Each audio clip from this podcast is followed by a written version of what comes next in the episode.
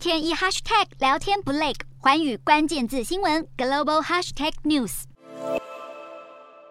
菲律宾的网络平台长期存在性虐待以及性暴力的问题。根据国际报告指出，菲律宾现在已经成为全球最大的网络儿童性剥削图像来源国。更遗憾的是，几乎所有的虐童案都是由受害儿童的双亲或是亲戚来主导的。